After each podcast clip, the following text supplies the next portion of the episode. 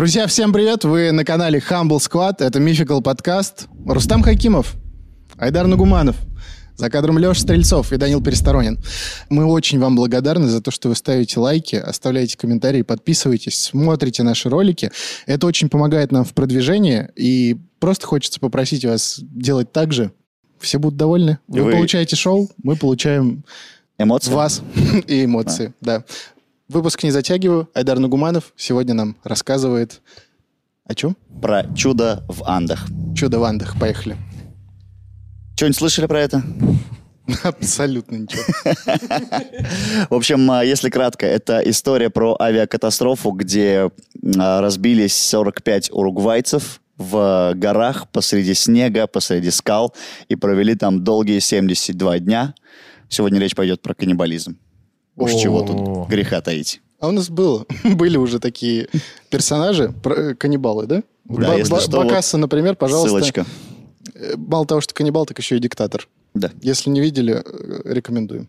Но сегодня речь пойдет не о излишках, как было у Бакаса, а именно о выживании в первую очередь. Это всегда интересно. Да.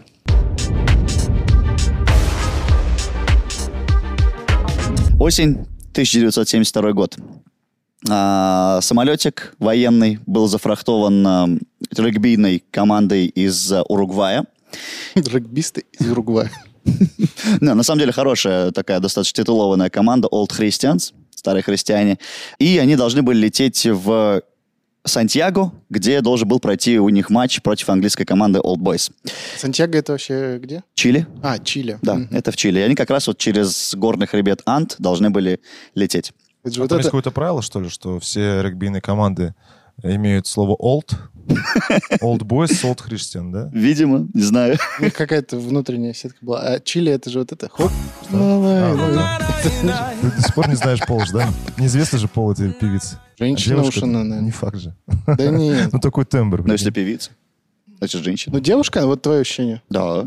Мне кажется, знаешь, почему они... Я сейчас резко опять тоже мне, мне кажется, что old говорят, потому что как бы, ну, старая команда такая уже. Проверенная, уругвайская. Престиж, да. Престиж, да. Престиж. Дает, да, да.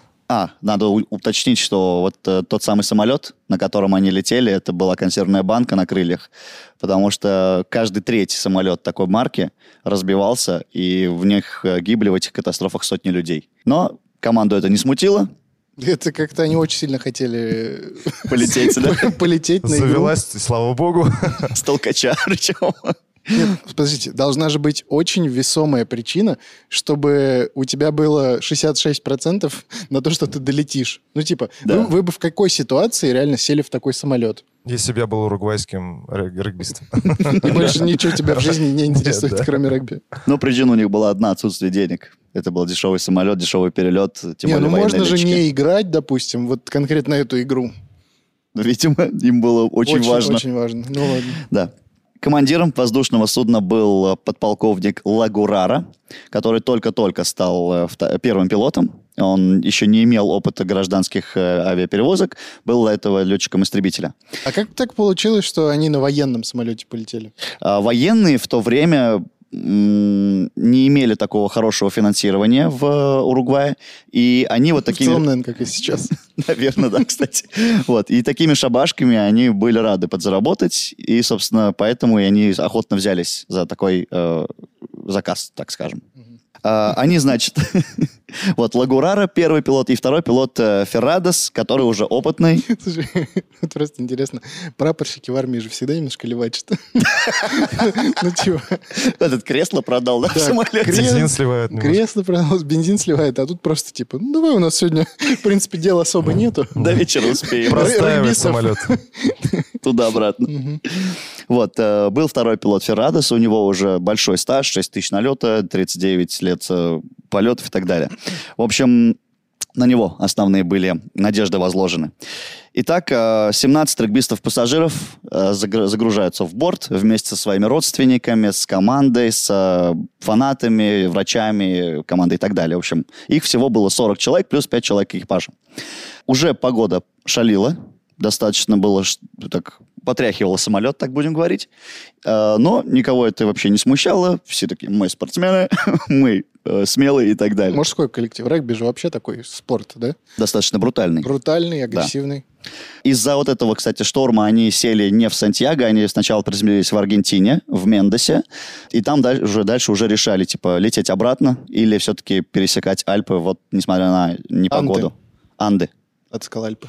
Я сказал Альпы? Альпы Анды, сказал. да, Анды. Спустя сутки они переночевали в аэропорту, и было решено лететь. Все-таки пересекать Анды, но э, немножко изменив маршрут. Там местные летчики посоветовали не напрямую. Как, это выглядит? Это же остановка маршрутчиков просто. Таксисты просто... Да. Братух, ты как полетишь? Да напрямую думал. Эй, Там же пробка. там же пробка. Давай по кругу сделай. Да, они решили по совету летчиков лететь э, через юг. Э, На юге Анды не такие высокие. И там можно уже через э, город Курико, он уже чилийский город, вот, э, через него пролететь, и там уже дальше э, взять курс на север и спокойненько долететь через зеленые луга Чили. Попутным ветром, так сказать. Да, будем так говорить. И плюс э, к этому еще немножко подутихла погода. И все такие, типа, ну, все, ок, нормально, летим.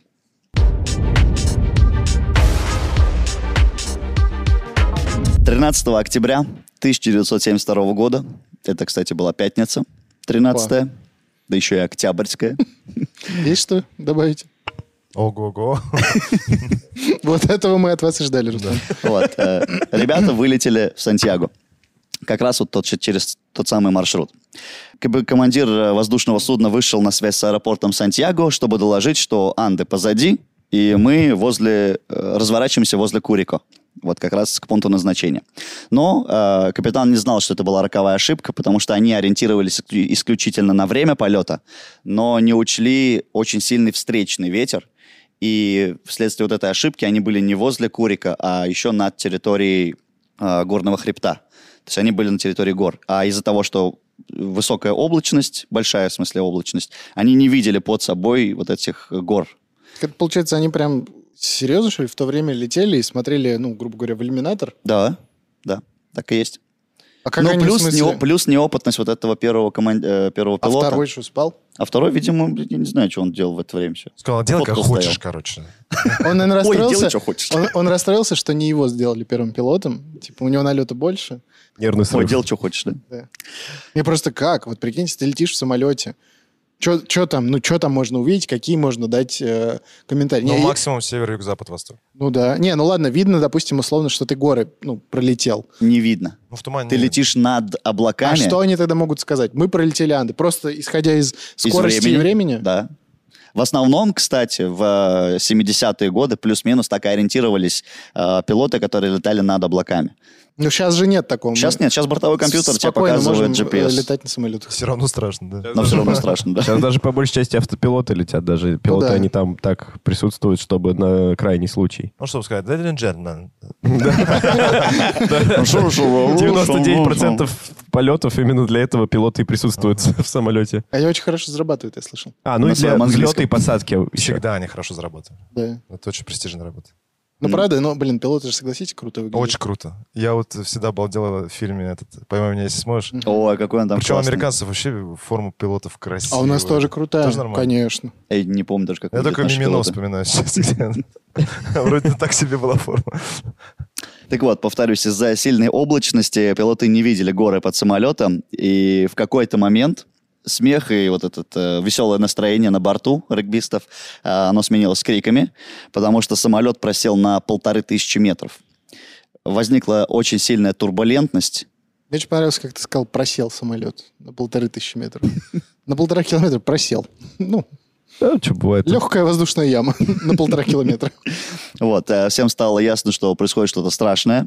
Вскоре в салоне прозвучала аварийная сигнализация, которая предупреждала о возможном столкновении. Самолет попал в циклон и начал резко терять высоту. Пилоты пытались... Как под- э, еще До говорят, этого было не резко. Плавно опускаться вниз. Пилоты попытались поднять его, и в самый последний момент, когда туман рассеялся, они увидели перед собой склон. А в чем техническая неполадка, может быть, какая-то произошла? Турбулентность над горами, почему нельзя летать? Вот, кстати, над Гималаями по А. этой причине нельзя летать. Из-за вот этих резких и крутых воздушных хребтов очень большие завихрения воздуха. Поэтому над Гималаями практически никто и не летает, летая в обход. И их. воздух там сильно разряжен, поэтому... Ну, воздух разряжен везде в целом. А, ну в целом-то да. 10 тысяч метров, да.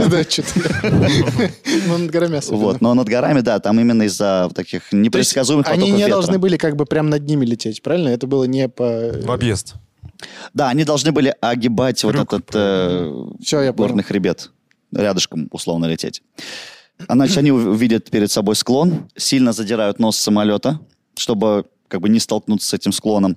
И в результате э, самолет принял почти вертикальное положение, после чего начал тормозить и трястись. Ну, просто двигатели не выдержали. А чем он просто вправо не повернул? Зачем вверх? Там А, теряется управление. виде- Нет, смотри, Так вот скорее так вот всего... Кладешь типа, на бок, ты что, в GTA San Andreas не играл? Кладешь на бок Скорее всего, это был не вот такой э, склон, а склон сплошной вот так вот. И типа ты не можешь его облететь в бок. Тебе тут, наверное, его перевалить. Вот, э, двигатели, значит, сдали. А, сначала пилоты избежали сильного столкновения, лишь слегка зацепившись хвостом. Но второй инцидент стал фатальным. На высоте 4200 метров лайнер задел правым крылом вершину пика, остался без крыла и без э, хвоста. Да, э, отрезало хвост, и два ряда сидений вырвались из фюзеляжа на улицу. И пассажиры, которые сидели на этих местах, естественно, погибли сразу. Один из регбистов закричал, что ослеп. А, Как оказалось, ему снесло часть черепа, и в живот воткнулась какая-то вот металлическая конструкция. У него, получается, глаз снесло, что ли, вместе с черепом? Скорее всего, Вот я мозг. тоже об этом задумался. Но мне кажется, если бы снесло аж до уровня глаз, он бы ничего не смог Ну, вот именно. говорить. То есть просто мозг отказал, короче. Да, как- Наверное, наверное, да. Именно Какой-то вот нерв, ту, ту наверное, часть задело. мозга, короче, сорвало, которая за глаза отвечает. Да, какой-то нерв, может быть, или прям часть мозга. Ну, в общем, жуть, жуть. И такая жуть творилась по всему салону. Кому-то прям вот, э, кто-то умирал, кто-то получал тяжкие увечья, кому-то, наоборот, повезло. Я Они- напоминаю, что выпуск называется «Чудо в Андах». Теплый, уютный, да, как будто такой выпуск. Чудо в Андах. Читает Айдар Jingle Bells. Айдар, ты точно то название придумал? Э, На самом деле, да, потому что именно под этим, э, как сказать, названием он числится практически везде на, во всех статьях. Кстати, пишите в комментариях, кто не боится летать. Или, наоборот, боится. Вот, э, самолет рухнул на склон и покатился вниз по по снегу, вот, собственно. И в этот раз пассажирам повезло, потому что на пути не оказалось никакой скалы, которая бы, вот, столкновение с которой убило бы всех. Они, значит, уткнулись э, носом в снег из-за вот этого резкого торможения, удара, будем так уж говорить. А, так как все члены экипажа э, находились в носовой части, они практически все сразу умерли. Выжившие оказались на высоте 3600 метров посреди Подожди, скал. то есть весь экипаж, который, ну, грубо говоря, ответственный за военные, там, стюарды, Да. Они все сразу ну, Ну, погибли. там выжил э, вот этот самый первый пилот. Зараза какая, да? Да, его очень, не, его очень сильно зажало, э, и он там, мы про него еще поговорим, Ага. вот, но он там недолго протянет. Но он Спасибо выжил. за спойлер, А, втор- а второй пилот умер сразу. Второй пилот, стюарды умерли сразу. В общем, 3600 метров над уровнем моря, вокруг э, горные хребты, скалы и никакой надежды на то, чтобы выжить. И впереди долгие 72 дня.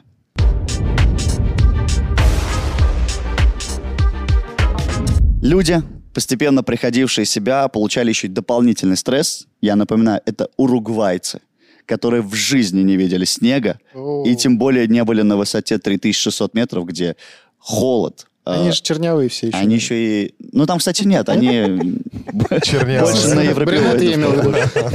Я имел в виду брюнеты. Вот, Black Lives а, Matter. Разреженный воздух, невозможно практически, дышать очень тяжело, а, холод и отсутствие вообще любых каких-то запасов пищи. А там вообще хоть какая-то еда есть в теории в Андах? Ну, то есть там водятся, наверное, козлы какие-нибудь? Ничего? Не, Вообще Козлы ничего. какие-то. Вообще ну, ничего. в смысле, горные вот эти. Теперь водятся. Нет, э, козлы водятся там, где есть растительность. Козел, блин. А вот там, где они упали, вот представьте, короче, э, горный хребет, который вот в середине такая ложбинка, и вокруг вот так вот просто, отве- ну, чуть ли не отвесные скалы. И вот они вот в этой самой ложбинке, полянке, так Как будем кратер, говорить. да? Ну, условно, да, кратер такой. Вот. И Се- там... 72 дня, что они ели-то тогда вообще? Вот Подожди, я прослушал, вещи у них были теплые? А, практически не было. Что, Практически не было вещей. У них э, из еды было, была там, по-моему, пара шоколадок, пару плиток шоколада, чуть-чуть снеков. Чуть-чуть. Спортпит, короче. Да, ну вот они, то, что взяли на борт похавать с собой, вот это и было. Жесть. Все. И, а, еще была, по-моему... Курица и рыба еще. па- пара бутылок э, ликера и вина. Проблемы с водой не было. Они, понятно, там да, снег. растапливали снег. Но вот с едой это было, конечно, жесть. 72 дня, друзья, напоминаю. Э, Сколько? Два месяца и 12... Ну, по сути, два с половиной месяца. 13 октября Почти они сезон. упали, и в конце декабря их только э, спасли. Разбились, упали. Многие э, в этот момент, у многих была эйфория, потому что они выжили. Но вот как раз, когда прошла ревизия, Ну, после таких американских горок, прикиньте, Да, да, и- вот реально, что человек испытывает. Сейчас без шуток. да, После, это была жесть. Ну, то есть, как, как там трясло, как они летели, как они падали. И то есть ты понимаешь, что ты, ну, типа, на земле, хоть и на снегу. Ты выжил, самое ты главное. выжил, это да. эйфория. Кто там дает Но голову, те, да. кто вот были немножко пособраннее, по сдержаннее, а, они помогали раненым, они перетаскивали трупы, и вот как раз-таки вот вид вот этих обезображенных товарищей, которые погибли, а, он быстро свел вот эту эйфорию на нет. Ой, я, кажется, понял, что будет. Да, Там же холодно. да. Вот. а, тяжелее было, тяжелее всего было тем, кто потерял близких. Я напомню, с ними летели родственники. Кто-то потерял мать, кто-то э, там брата, близкого друга и так далее, и так далее. Кстати, умер в том числе и врач команды, который мог помочь им, который мог оказать первую помощь. Слава богу, ок- оказалось так, что двое э, регбистов в этой команде были студентами медколледжа. Вот. Но это был первый курс, Какие-то минимальные, короче, знания. Абсолютно минимальный, да. Ну, но они, кстати, они прям, если не спасли, то продлили жизнь очень многим. То есть они, они там прям без передышки, там э, пытались какие-то раны заш... не зашить, типа замотать, искали какие-то подручные средства, чтобы шину сделать для переломов, медикаменты искали. Ну, у них там прям времени на передышку вообще не было. Так ты там замерзаешь. Сколько там температура? В момент, когда они упали, было минус 4, а в последующие дни будет минус 40. Да, это горы. Минус 40. Да это еще, типа, ладно, минус 40, даже для нас это звучит жесть. А прикинь, это уругвайцы, которые, блин, Которые плюс вообще- 20 привыкли Ну все да. время. Слушайте, Вот. 60 грамм. Вот это плюс джетлаг, вот этот, так сказать. Плюс, э, как это называется? Акклиматизация, Да. да? Она же тоже дает о себе знать. В первую очередь было тяжело, потому что был разреженный воздух. В первую Ну да. очередь. Он как бы... В, Не, пока ус- тут вообще все тяжело. Да, в условиях гор по-другому работают легкие, и вот этот мороз ощущается намного страшнее, намного жестче. Мне кажется, даже больно дышать там. Э, говорят, кстати, я не знаю, э, если есть альпинисты у нас вдруг в, коме- в подписчиках, отпишитесь. Я слышал, что э, разреженный воздух холодный, он обжигает. Вот наоборот. да, вот я про что я говорю, я тоже это слышал. Что типа легкие колет. Да, колет именно. Нандо Парада, запомните это имя, это один из регбистов, потерял сознание. Э, Он очень сильно ударился головой об переднее сиденье, у него очень сильно распухло лицо, и все думали, что он мертв, и положили к трупам. Впоследствии оказывается, что э, это было прям вот хорошо, что так подумали, потому что ему, его не трогали, ему дали отлежаться, мозг, кровоизлияние в мозг вот прекратилось, там мозг сам восстановился, он спустя несколько дней придет в себя и э, В смысле, он несколько дней лежит на улице где-то Да. в трупах, И вот этот как раз Мороз. минусовая температура, не пьет, не ест. он без сознания. Условная кома, так будем говорить, которая как раз-таки привела его в чувство благодаря морозу. Я, честно, я не разбираюсь в Типа, этих всех нет худа штуках. без Есть в добра. комментариях врачи. Нам тут прям надо человек 10 экспертов, чтобы разобраться, что произошло. Вот. Или а, Рустик все объяснит, что это пятница 13 в итоге. Делайте выбор. Вот. Из э, экипажа в живых остался тот самый пилот Лагурара, который, э, которого очень сильно зажал, и который прям вот на последнем издыхании пытался помочь как бы пассажирам, которые выжили, потому что он все понимали, что только пилот может, собственно, сказать, где мы разбились, как вообще выйти на связь с большой Что землей. делать вообще, И да? что делать, да. Он э, прошептал только, мы пролетели Курико, но вот была как раз-таки ну, ирония в том, что они не долетели до Курика, и он тем самым ввел их в заблуждение. Он так и не понял, да? Он сам и не знал. Он Да, сам не знал, да, он искренне пытался помочь людям, которые выжили. Он сам как бы военный, он понимает вот эту ценность жизни и как бы что на нем лежит ответственность за вот эти оставшиеся э, жизни. И он пытался им искренне помочь, но вот он сам, к сожалению, не знал, какую ошибку делает. В итоге в авиакатастрофе погибли 12 человек, еще пятеро умерли от ран в ближайшие часы. Э, в живых в этот день осталось 28 пассажиров Из 45 или из 40? из 45. 45. Ну, если вместе с экипажем. Да, 45 человек, осталось 28. Э, ну и впереди, естественно, их не ждало ничего хорошего. Поисковый самолет, который мог спасти всех и сразу, э, прилетел и летал над ними уже на следующий день. В смысле, он их не видел? Да. Э, потому Они что- его видели? Они его видели, они пытались подать сигнал, они кричали, но когда ты летишь на самолете над Андами, а, вот этот белый фюзеляж разбившегося самолета просто сливается со снегом. А вот эти, ну, условно, люди, да, которые там вот что-то кричат, их, естественно, не слышно из-за шума моторов, и они слишком маленькие, чтобы разглядеть их. Офигеть. Пассажиры даже выложили большой крест из чемоданов, чтобы, ну, какой-то опознавательный сигнал дать, но и даже это не помогло. Потому что слишком все-таки все это сливается, плюс облачность большая. То есть это практически не видно было, это было ну, бесполезно. Ну, по сути же, это летная зона, да? Там часто пролетают... э, Это вообще не летная зона была. Не летная. Это, над это горами Анды. же, типа, говорит же, нельзя летать вообще. Да, это очень, очень опасно из-за вот этих турбулентностей и завихрений. Еще больше ужаса они испытали, когда провели вот эту самую ревизию продуктов. Они поняли, что вот эти пары шоколадок и снеков, они на них долго не протянут. И надо как-то что-то пытаться делать. Надо было как-то бороться с морозом. Они в первые дни сожгли все деньги, все горючее, но это очень быстро все закончилось. И они начали уже как-то пытаться, ну, смекалку какую-то проявлять. Они мочились на руки, потому что моча была теплая. А, Они спали вот друг на друге, чтобы сохранить хоть как-то тепло. Вот. И Для них это было первостепенно.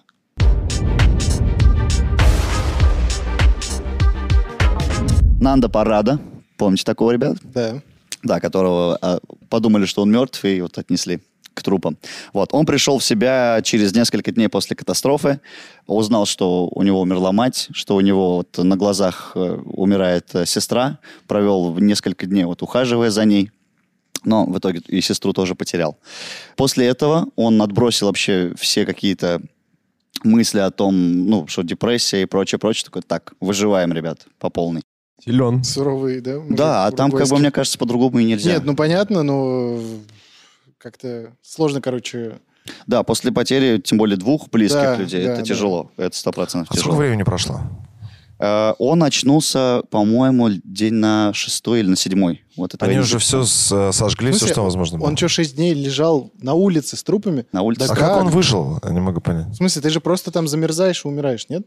Но я так понял, у него замедлились э, э, процессы в организме. Типа анабиоза никакого. Типа того, да. И вот как раз-таки это его и спасло, говорят. Вот реально интересно, это вообще, ну как... за- Возможно ли такое? Да. Ребят, врачи, отпишитесь. Как Вот это если вообще кто-то бывает. знает, реально интересно, напишите, пожалуйста, что думаете по этому. Слово «отпишитесь» не говори на канале. Напишите. да. Напишите, хорошо. Пишите в, в комментариях. А, на один, он очень быстро учился, быстро принимал правильные решения и в целом показывал себя очень таким хорошим лидером. А, на одиннадцатый день из маленького транзистора, который ловил несколько локальных станций, Транзисторы? пассажиры э, печального рейса услышали приговор буквально, потому что диктор сказал, поисковая операция подошла к концу. Сейчас электрики в комментариях тебя просто разорвут. Что? Как они на транзистор они ловили какие-то Хорошо, радиоприемник. Пусть будет так. Нифига ты, блин, деловой. Быстро Ну, исправился. Извинись лучше уж за транзистор-то. Извините. А я, подождите, опять же, у них не было возможности, то есть у них была возможность принимать сигнал, Да, но не было возможности отправлять его. что-то сломалось там, что-то. Весь нос э, А, этого разбился точно, же. точно, точно. Да. Так. Три страны искали. Аргентина, Чили, Уругвай прочесывали местность, но вот опять же, На 11 дней они объявили, что поиски да, прекращаются. они никого не смогли найти, потому что фюзеляж сливался со снегом. Все, ну, как бы искали-искали, не нашли, сдались. Э, Некоторое время на багажной полке хранился скудный запас еды, тут те самые снеки, шоколадки, алкоголь. Вот, люди порционно брали очень э, маленький кусочек шоколада, перебивались глотком алкоголя, но у всех была одна мысль в голове. А что делать, когда это все кончится? Они перетряхнули вообще весь самолет, вывернули все карманы, потому что, ну, а вдруг у кого-то что-то, какая-то крошка еще и осталась. Вспарывали сиденья, надеясь, что найдут какую-то солому. Жевали кожаные ремни чемоданов. Офигеть. Это было очень тяжко. Вот. И в итоге э, голод стал страшнее холода. А Вот. как они грелись-то? Ты сказал, что они сожгли там очень быстро остатки топлива, там Да, эти все, деньги. что могло было, все, что могло сгореть, они сожгли очень быстро, это буквально несколько дней всего они Ну как, продержались. э, там же минус 40. Или еще не минус 40. Днем, вот днем, когда там светит солнце, это еще плюс-минус норм. Но холодно было именно по ночам. Они там себе растирали, делали массаж, разгоняли кровь. Вот, говорю же, били друг друга по лицу, спали вот э, в большой-большой куче, чтобы согреться. Ну, очень странно. Я вот смотрел фильмы, где нефтяники также попали в аварию в Мгм. самолете, и в тайге где-то, в общем, выпали. Несколько выжило. Они были зимой одеты по-зимнему, и Мгм. то мерзли. Да. А вот ты рассказываешь, то, что это вообще уругвайцы. А они там, ну, буквально, кстати, налегке поехали, потому что а зачем им? Из... Не, ну то есть в футболке, условно, в минус 4 это уже Да. смерть. Как Они, бы ты кстати, не себе, ложился друг с э, дружкой рядом. Да. Они очень э, смекалисто поступили в том плане, что они начали вспарывать э, сиденья, и поролон, который был в этих сиденьях, они использовали как э, ну, утеплитель, короче. Вот. Но э, главной проблемой стал голод. И все потихонечку начали понимать, что еда-то рядом. Она Зам- вот В замороженном в состоянии. замороженном виде, это трупы их товарищей. Но пересилить себя никто не мог. Потому что э, Old Christians — это не просто название. Большинство из них были Точно. верующими католиками. И вот пойти на этот шаг Проверка было на веру, вдвойне да? тяжело. Мгм. Вот. э, так или иначе, э, Нандо парада э, вместе с еще одним регбистом сообщили о решении. И первым было решено съесть, как думаете, кого? Летчика. Мне тоже Он же первый пилоты. летчик. Летчик. Первого Первым пилота. его. А, Что будет на первое? Первый летчик.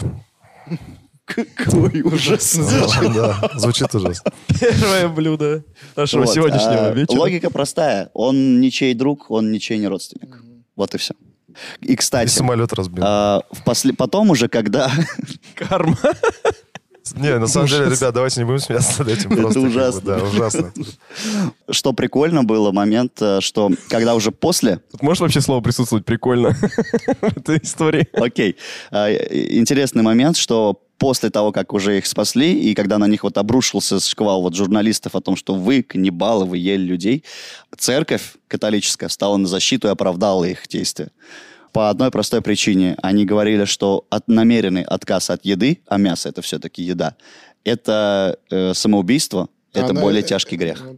В некоторых религиях даже предусматривается, что если для выживания ты что-то делаешь, то это типа ну, не против религии. То Да, есть, и- условно, и в исламе, например, нельзя есть свинину, но если ты там воин, который выживает там где-то, и у тебя больше нечего есть, кроме как свинина, то, то можно, то это не харам. Мгм. То есть я думаю, что в христианстве, наверное, тоже что-то какая-то такая Здесь, есть. да, примерно такая же логика и была. Типа, чуваки, чувакам надо было выжить любой ценой, и церковь это оправдала.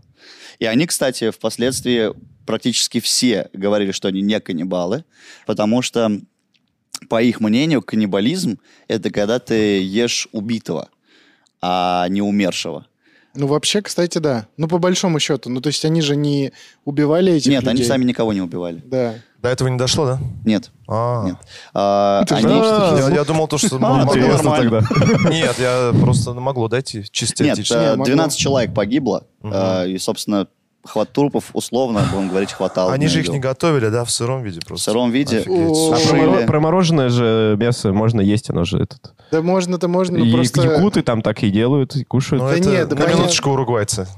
Да, Дело даже не в том, что как оно приготовлено, дело, собственно, в том, что ты ешь человечину. да. Вот что самое Причем в страшное. сыром еще и виде. Мгм. Да. И это чей-то родственник и чей-то друг.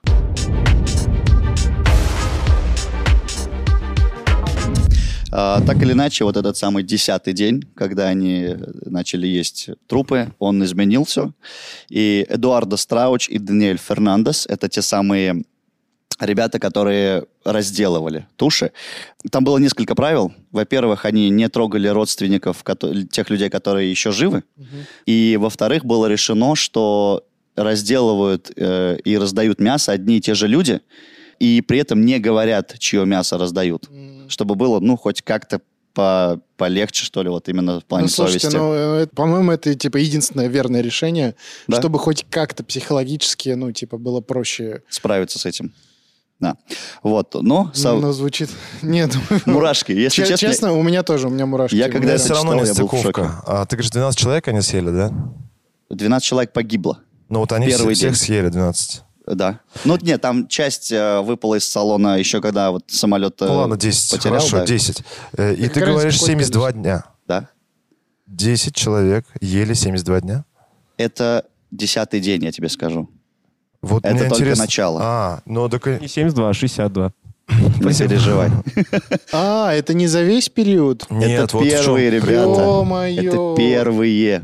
В общем, они потихонечку ели тела товарищей, но, опять же, вопрос о том, а что будет, когда и они закончатся, он никого не, э, не покидал. Но всех спасла, если можно так сказать, сошедшая ночью лавина. Они... И она подвезла им трупы, которые выпали? О, Нет, не- нет, нет, нет, нет, нет. Они спали в самолете. Доставка на дом. Вот здесь бы хорошо интеграция зашла. Деливери лавина. Нет, Друзья, подождите. Вот здесь очень важно сказать, что мы сейчас смеемся не над э, трагедией этих людей, это скорее больше защитная реакция, ну, ну потому что, ну, мне реально не по Воспринимать себе. это всерьез очень тяжело, Да, ребят. да, я надеюсь, вы нас поймете. И, ну, Да. Не осуждайте Данила за смех. В общем, 28 октября, через 15 дней после авиакатастрофы, сошла лавина. До этого очень э, сильный шел снег, несколько дней подряд, не прекращаясь. Но так как среди уругвайцев не было каких-то альпинистов, которые могли ну, примерно даже прикинуть, что, ребят, скорее всего, скоро Что будет может быть, лавина. да? Да, они вообще этого не ожидали. Ночью они спали вот в фюзеляже, э, в котором было, кстати, полно дыр, которые насквозь э, пронизывало с, да, с э, этим снегом и ветром. В общем, они спали, раздался грохот, и буквально за несколько секунд э, весь салон заполнился э, снегом, который, ну вот знаете, как лавина себя ведет? Пока она типа, как сказать, течет, вот, э, Сходит. сходит, да. А снег очень пластичный, но как только она останавливается, он прям намертво схватывается, как бетон. И, собственно, вот в этом самом бетоне задохнулось еще 8 человек. А в смысле, а часть не в фюзеляже спала, на улице, что ли? Они все внутри спали, и вот как раз А, таки вот- кого-то, типа, вы- вытолкнул, что ли? Нет, они просто Кто под ближе к выходу лежал, задохнулись. наверное. А, все, я Да, понял. их накрыло снегом, и они вот там задохнулись. И вот эти восемь человек, как бы полтонны человеческого мяса обеспечивали еще на полтора месяца их, плюс-минус. Жесть какая. Да. Вот, и того осталось э, 19 человек уже. А, кстати, эта лавина, она еще спасла их в том плане, что были жесткие морозы, и вот этот снег хорошо закупорил все вот эти э, отверстия, через которые вот э, ветер гулял. Э, они не могли несколько дней выбраться, просто потому что, ну, вот застывший снег, они не, не- не могли его пробить. Как Надо вообще- было какашку заморозить. Вот как это делается, ребят, инструкция по всплывашке. вот так представить сложно, да, они и так уже, по сути, замерзшие, уставшие, тут еще снег, еще из него выбраться, Так какие избитые ресурсы. все, ну, типа, Да. после... Я вообще не понимаю, откуда, типа, столько воли к жизни. Ну, видимо, вот человек так устроен, да? Что... Мгм. Причем, ну, они же, по большей части, спортсмены все там, да, остались, Основная часть, да? которые, типа, знают, ну, что, типа, надо вбить в одну точку, надо... У них, кстати, да. Вот эта спортивная злость, может, она тоже, как бы, имеет место быть. После того, как они вот э, уже все это прошло, многие из них написали мемуары, книги, и один из них делился, что их спасала мысль, которую им вбивал тренер э, на протяжении всех тренировок. Типа, матч не закончился, пока не было свистка. И вот для них вот это вот все... Типа, до конца играем. да, короче. играем до конца. Типа, Урок для учителя. Пока не умерли. звонок Пока для либо не умерли, либо не спаслись. Вот, поэтому они там вот все это время в напряжении Ну да. и борются за жизнь. Ну вот сп- спортивный характер здесь, мне кажется, очень много решает. Ну потому что ситуация вот в плане выживания, ну она прям патовая. Да, ну и спортивная подготовка тоже решает на самом деле. Потому что вот один из э, регбистов делился тоже, что вот он в момент авиакатастрофы весил э, 80 килограммов, а под конец уже 50. Типа, но вот это вот именно физическая подготовка его спасла.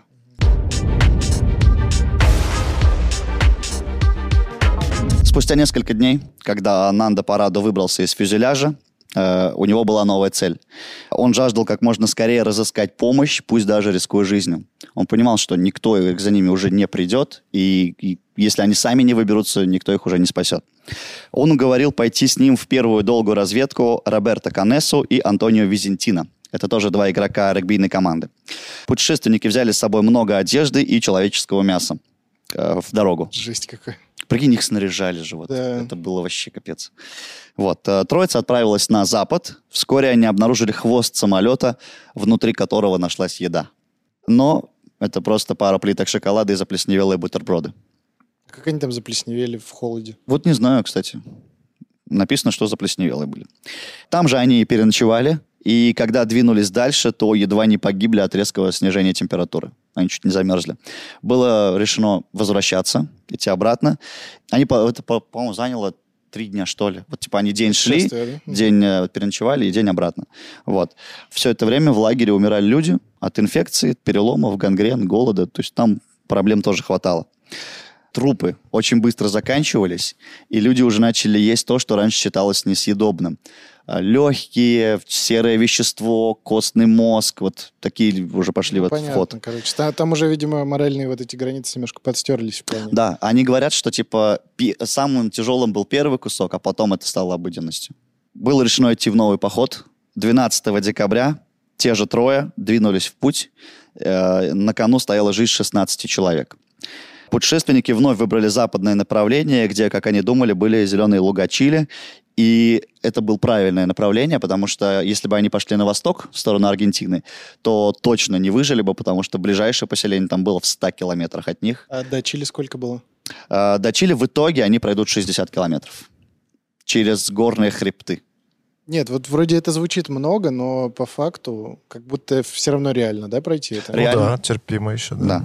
Но надо понимать, что это не... Идешь по не- снегу ты по не по по равнине идешь, да. Ты Да. идешь 60 километров в гору с горы, в гору с горы. И, Без спецоборудования. и еще и не зная, куда. Непонятно в какой одежде, да? Не забываем? Да, и ты- мы не забываем, что они не знают, как долго им предстоит это идти. Это О, тоже очень а- сильно А это давит. как будто в три раза дольше идти, Да. да, когда не знаешь Да. сколько. Они просто молча направились к склону горы, э, но когда они поднимались, то видели перед собой очередную гору, и вот эти бесконечно горные хребты повторялись, повторялись и повторялись, и было непонятно, вот опять же говорю, как долго они будут идти. Однажды перед ними возникла 700-метровая стена изо льда и снега, уходившая под откосом вот в 45 градусов. Вот, и просто форсировать ее было невозможно, и тогда они придумали, что э, они взяли с собой, получается, какую-то металлическую, ну, трость, условно, да, будем говорить, на которой, которой выбивали ступеньки. А, И так как это вот было ну, достаточно тяжелым муторным занятием, которое требовало прям сосредоточения, а, в один момент а, один из спутников сказал, блин, Нанда, я вижу там протоптанную дорогу. Но Нанда был настолько, типа, увлечен и, типа, сосредоточен, сказал, тебе показалось. А на самом деле не показалось. Там она реально, реально была? Да, потом оказалось, что там реально была дорога, но они ее проигнорировали и пошли дальше. То есть они 700 метров, грубо говоря, в гору долбили по ступеньке. Да, Офигеть. это было жестко. Откуда вообще. силы? Объясните мне. Я без понятия вообще. Я их все равно представляю в шортах, в тапках. да, вот я, я, я- не... я почему-то тоже представляю их в футболках каких-то, Мгм. ну, типа. Не, ну они там все-таки, когда ты летишь куда-то, ты все равно какой-то плюс-минус верхнюю одежду берешь. Ну, рубашка. Ну, хорошо. да плюс не, ну, они- не рубашка, может, спортивная, да, какая-то э, спортивный Ну, костюм. обувь точно не зимняя. Обувь точно не Ну, это зимняя, но они жесть. ее обматывали, говорю, э, тем самым поролоном из э, сидений. Ну, понятно. Ну, жесть вообще. Да. Но, тем не менее, говорили они, что ночью э, эта обувь задубевала, и они с утра, им приходилось типа пару часов ждать, пока ну, на солнышке это все дело отогреется. Хоть немножко, да. Ты сидишь босиком и ждешь. А, Нет комментариев даже. Э, Напомню, это уже декабрь. Поднявшись на очередную вершину, путники поняли, что они совсем далеко от Курика, и пилот их не- невольно обманул. Вот только сейчас они понимают, что они не там, где все это время думали. Но зато внизу просматривалась долина, по которой можно было уже Ну, поискать понять, людей. короче, куда идти. Э, Нет, там уже можно было людей прямо искать. Вот она была, ну, как будто вот обитаемая. Они решили отправить одного из путешественников назад, По задумке он оставлял часть припасов, и выбор пал на Антонио, которому должно было хватить совсем немного еды. Он был самый крепкий из них. И вот это обратное путешествие, чтобы сообщить новости и так далее. А что, зачем? А, ну вот сообщить новости о том, чтобы, как, ну, условно, дать надежду хотя бы. И плюс еды на троих оставалось мало, а если бы он отдал часть пайка своего, то уже как бы, ну, какая-то надежда была А то есть бы. он без еды должен был обратно возвращаться? Он со- совсем немножко себя оставлял. Вот. Очень авантюрно, да? Вот как, как тут можно согласиться? Согласен. Не, на самом деле Антонио на тот момент обрадовался, потому что путь назад он уже знал и знал, что его предстоит. А что было впереди, было вообще непонятно. Ну ладно, допустим. А, они шли вот до этого момента три дня, отправили Антонио назад, но они не знали, что впереди еще целая неделя. Идти неделю еще. Да.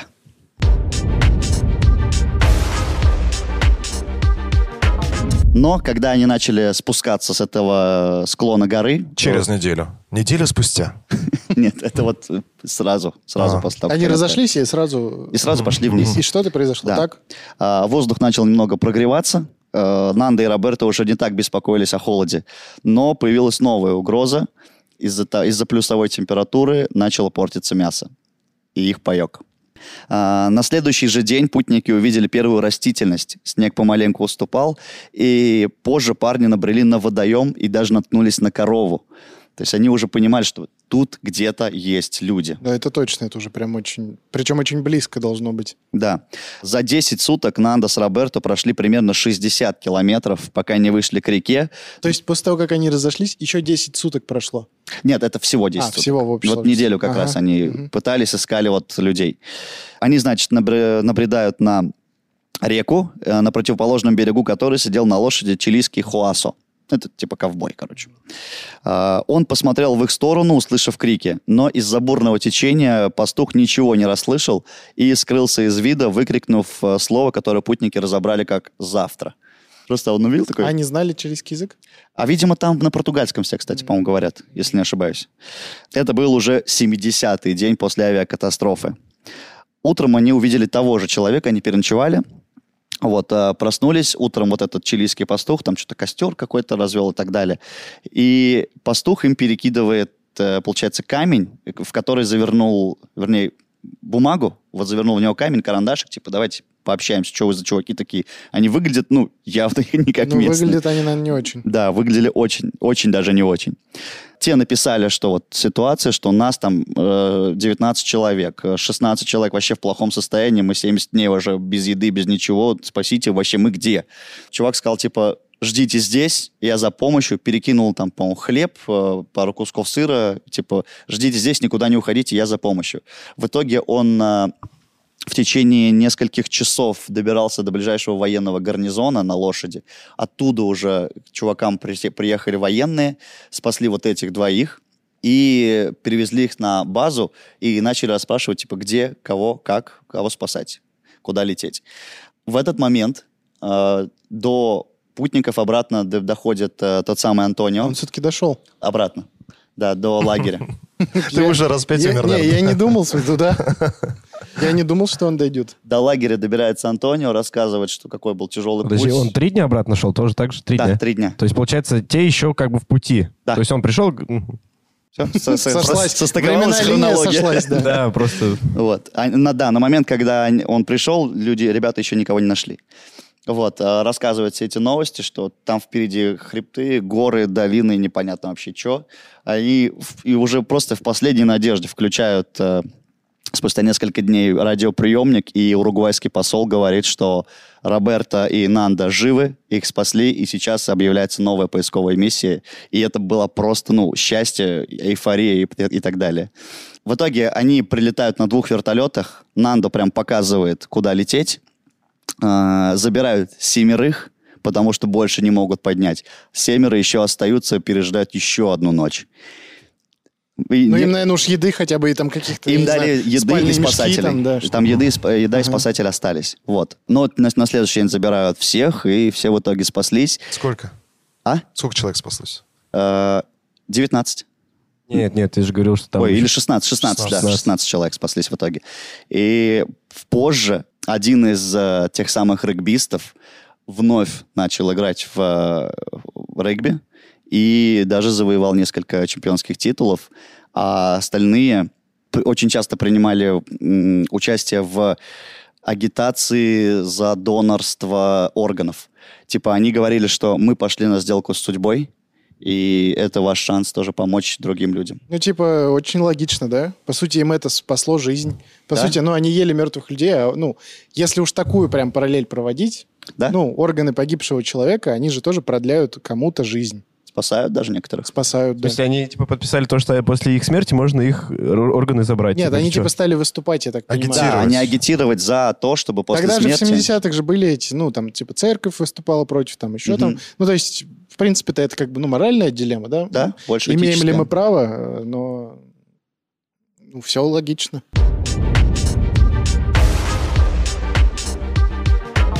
Фильм не сняли еще? Сняли Вот. несколько документалок.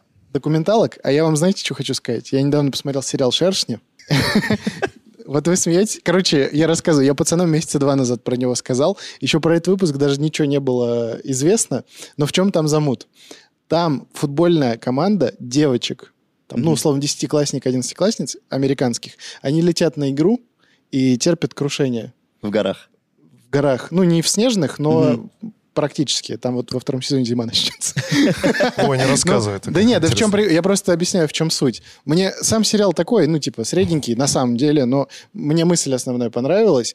Очень похожая ситуация. Там тоже спортивная команда, они терпят крушение, и там, короче, под конец начинается каннибализм.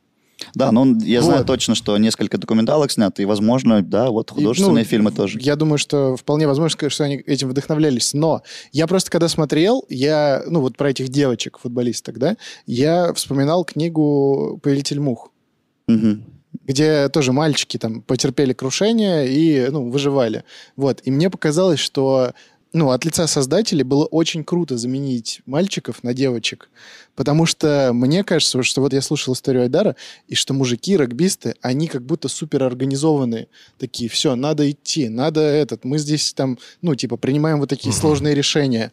Но там были не только мужики, там Нет, были еще ну и- понятно, но я думаю, что решения там принимали... Вот ни грамма сексизма нету, но просто я имею в виду, как художественное произведение, ты смотришь на этих девочек, и у них там шиза на третий день начинается. Ага. Ну, то есть э, там супер стрессовая ситуация, и не то, что как бы это женщина, а то, что это девочки, еще и подростки, Мгм. и они еще и в такой ужасной ситуации, и ты такой, блин, ну это жутко. Намного страшнее смотреть про девчонок, Мгм. чем про пацанов. Вот о чем... А есть о желание, чем хочется мысль. помочь, нет? Вот э, смотришь этот сериал. Так, Ну, типа, нет. девчонки, ну что там Не, вообще? ну, естественно, хочется помочь, но ты видишь, грубо говоря, как они быстро переходят на темную сторону. А И- там по-другому и никак не получится, мне кажется. Ну да, да. Ну, как бы тоже э, здесь надо понимать, что пацанам по 19-20 лет. Ну тоже, да, верно. Молодые Но мне кажется, совсем. что в смысле девчонки в этом плане, вот в такой Ну, ситуации... им потяжелее, конечно. Им 100%. явно потяжелее и психологически, и в целом. Ну, история, конечно, очень интересная и любопытная, да? Мне прям хочется посмотреть интервью э, Да, да. очевидцев событий.